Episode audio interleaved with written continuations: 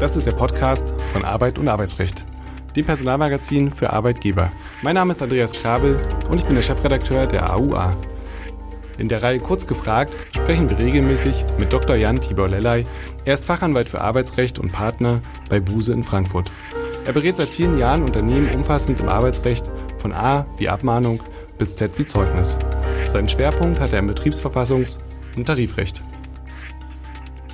Herzlich willkommen, lieber Herr Dr. Lellay, zu einer weiteren Folge Kurz gefragt. Auch hier wollen wir wieder ganz aktuell sein und zum Tod von Götz Werner einmal die Frage stellen, wie viel soziales Engagement leisten eigentlich Arbeitgeber und wie sollte der Führungsstil aussehen?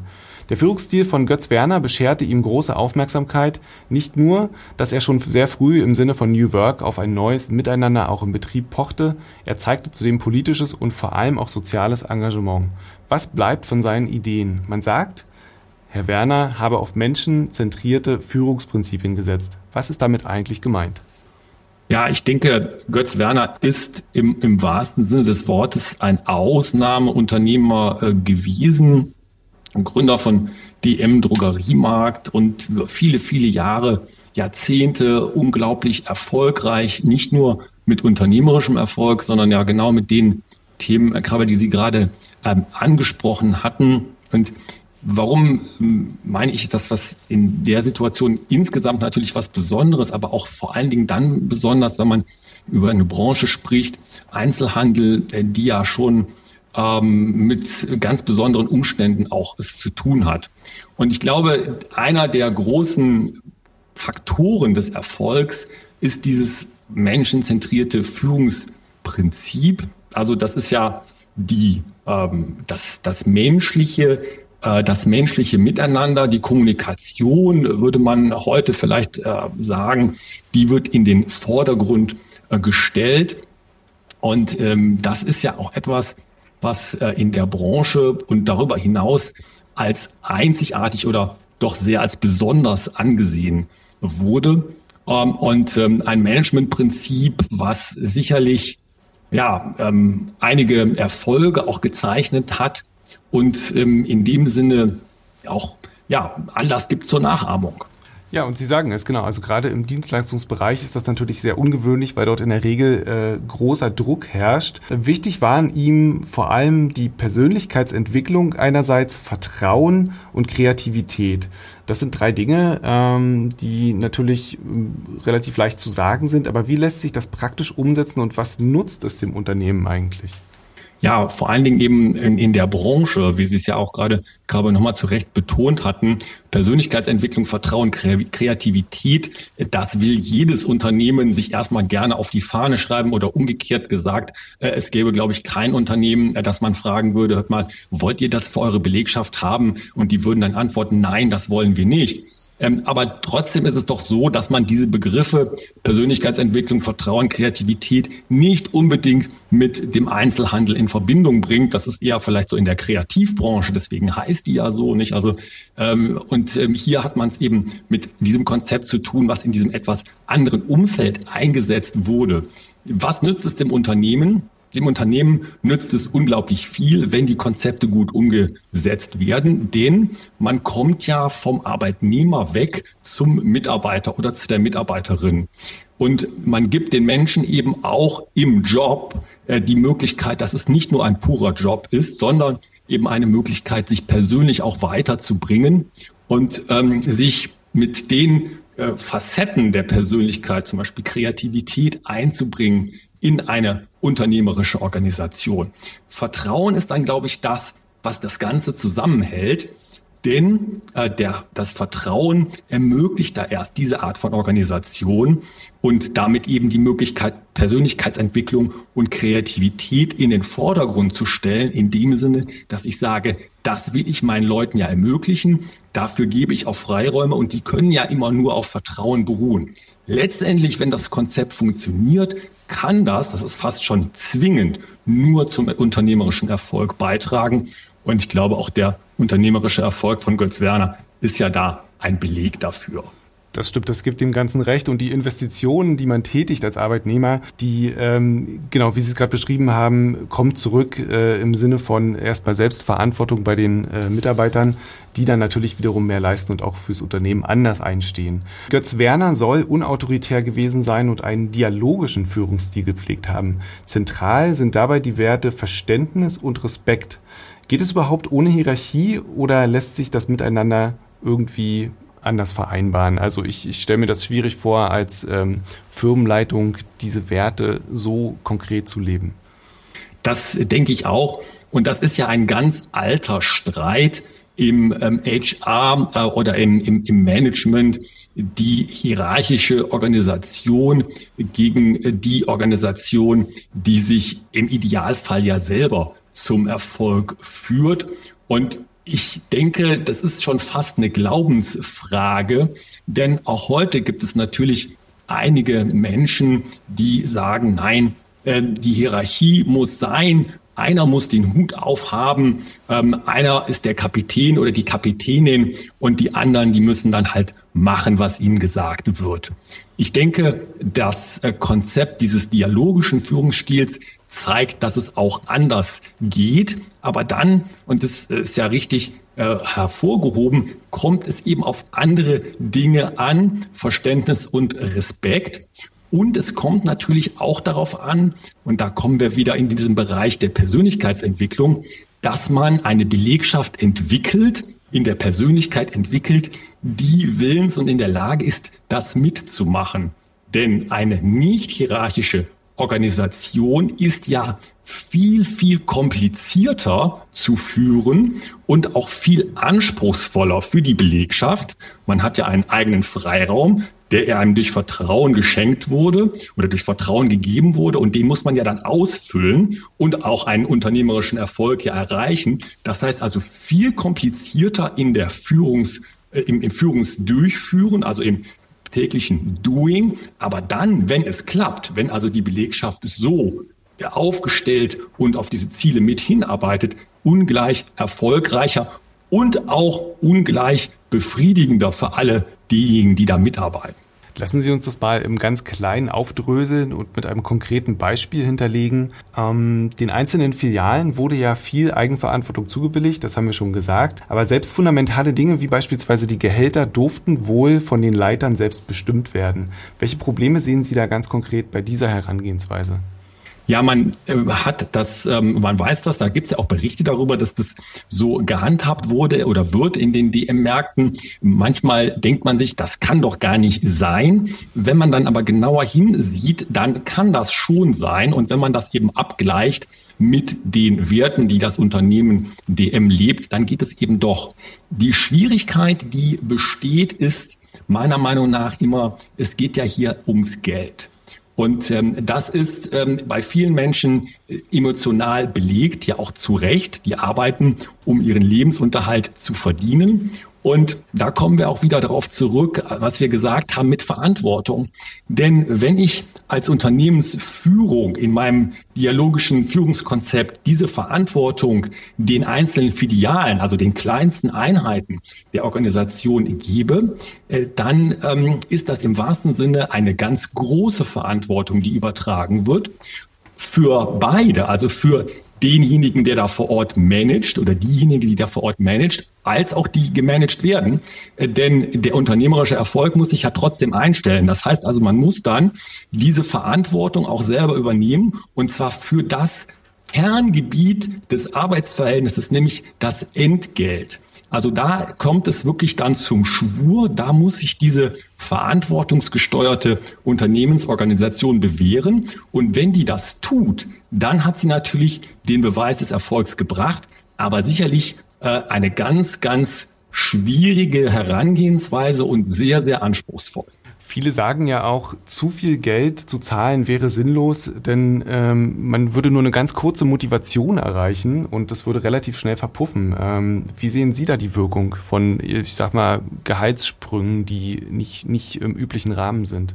Ja, das denke ich, äh, wird ähm, immer wieder gesagt und es gibt mittlerweile ja auch äh, Untersuchungen dazu, die davon ausgehen, und das wird ja auf ganze Bonussysteme übertragen, wo gesagt wird, naja, wir stellen Bonussysteme an sich in Frage, weil wir gar nicht mehr sicher sind, dass die den gewünschten Erfolg nämlich letztendlich durch den finanziellen Anreiz ja den Unternehmenserfolg zu fördern, dass diese Systeme also, die nur auf dem Bonus, dem Geld basieren, dass die erfolgreich sein können, also im Sinne des Unternehmenserfolges.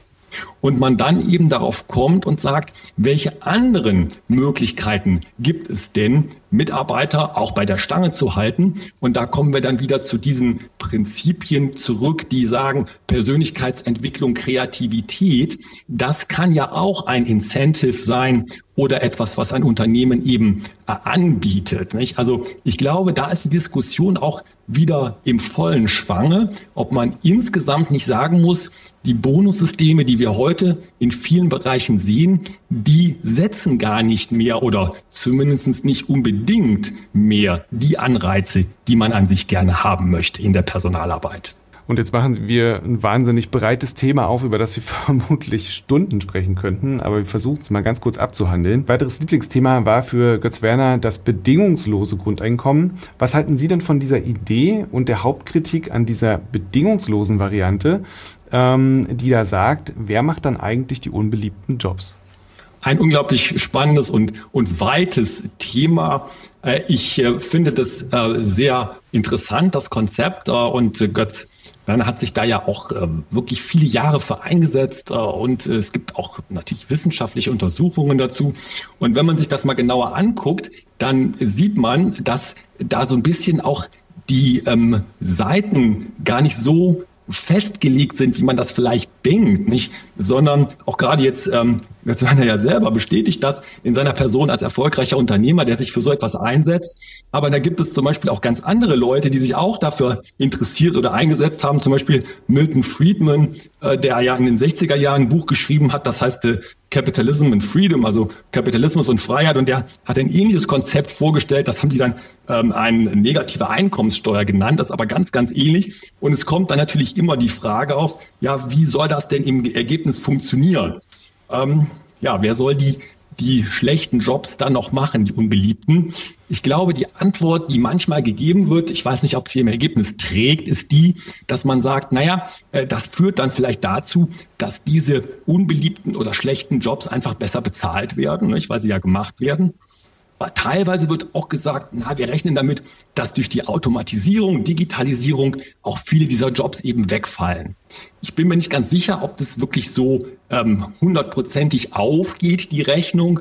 Fakt ist aber auch, dass es hier Leute gibt, äh, von denen man das gar nicht so erwartet, dass sie sich für das Thema begeistern können und andere, von denen man vielleicht erwarten würde, dass sie sich für das Thema äh, in dem Sinne auch begeistern würden, die tun das nicht. Zum Beispiel ähm, habe ich äh, gelesen, dass unser heutiger Arbeitsminister, Herr Heil, das bedingungslose Grundeinkommen mal etwas polemisch eine Stilllegungsprämie für Arbeitnehmer genannt hat.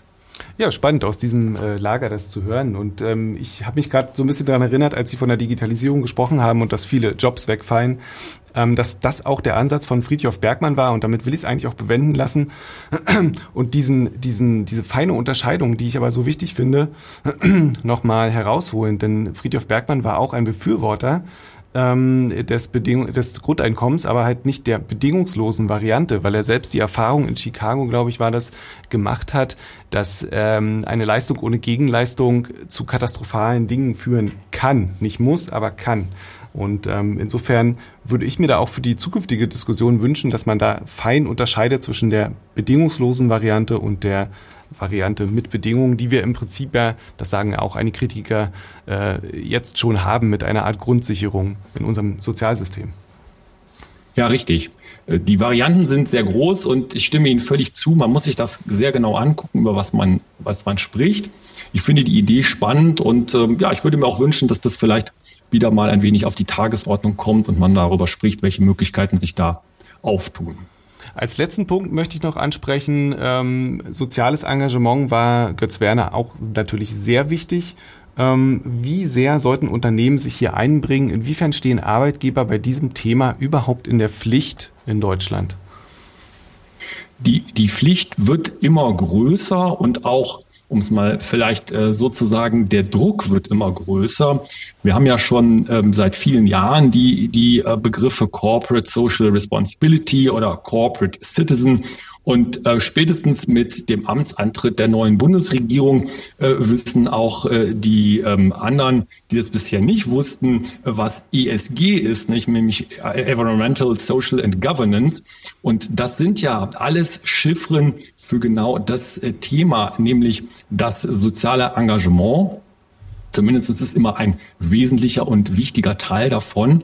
Ähm, ich denke, Unternehmen sind jetzt schon gut beraten und das tun ja auch sehr, sehr viele Unternehmen. Das ist alles nur sehr diskret, manchmal vielleicht etwas zu diskret, äh, die sich in Stiftungen ähm, engagieren oder durch eigene Initiativen, auch im ganz kleinen Rahmen, da schon entsprechende Maßstäbe kann man ja fast des sozialen Engagements setzen.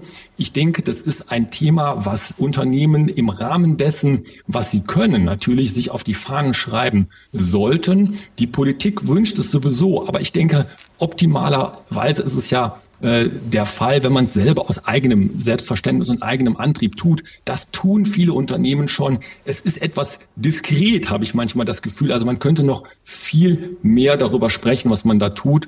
Und äh, wenn man sich die Sachen mal genau anguckt, dann ist man manchmal erstaunt, wie viel Engagement es da schon gibt.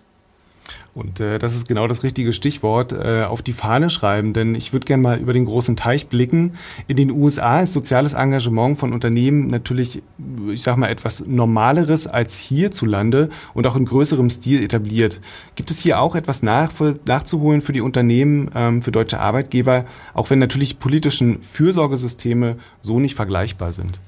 Das wird ja immer als äh, Ausgangspunkt für die Unterscheidung gesehen, äh, denn äh, in der Tat ist es so, in den USA sind viele große Unternehmen, weltbekannte Namen im sehr, sehr großen Maße sozial engagiert. Das hat auch nochmal zugenommen im Rahmen der Covid-Krise. Ähm, und ähm, das wird ja häufig mit verglichen oder eben nicht verglichen mit der Situation hier, weil man sagt, naja gut, in den USA, und das ist ja auch richtig, ist das Sozialsystem, der Sozialstaat bei weitem nicht so ausgebaut, wie das hier bei uns ist. Äh, es gibt den Sozialstaat auch in den USA, das wird manchmal übersehen, aber er ist nicht so weit und so gut ausgebaut wie hier. Und hier sind sicherlich Stichwort Corporate Citizens oder Corporate Social Responsibility äh, Unternehmen schon in die Bresche gesprungen. Da sind die berühmten Charities, die dann teilweise sich äh, auch an bestimmten Organisationen oder bestimmten Ereignissen orientieren. Die spielen eine große Rolle. Ähm, aber ich glaube, wir hier in Deutschland könnten uns da auch schon das eine oder andere ab schauen. Denn man muss ja immer wieder sehen, und auch hier die Corona-Krise hat das ja gezeigt, die staatliche äh, Wohlfahrt oder der Sozialstaat, wie wir ihn hier haben, der ist gut und richtig und äh, den sollten wir froh sein, dass wir ihn haben. Er hat aber auch viele Ineffizienzen. Und ich glaube, da kann unternehmerische Verantwortung äh, zumindest in die Lücken reingehen und äh, das eine oder andere dazu beitragen, dass die Situation noch besser wird, dass wir noch besser mit bestimmten Herausforderungen umgehen können, dass hier also eine bisschen eine größere Prise Unternehmertum im Sozialstaat uns gut täte. Das denke ich schon. Und um den Kritikern den Wind komplett aus den Segeln zu nehmen, es schadet der Employer Brand sicher nicht.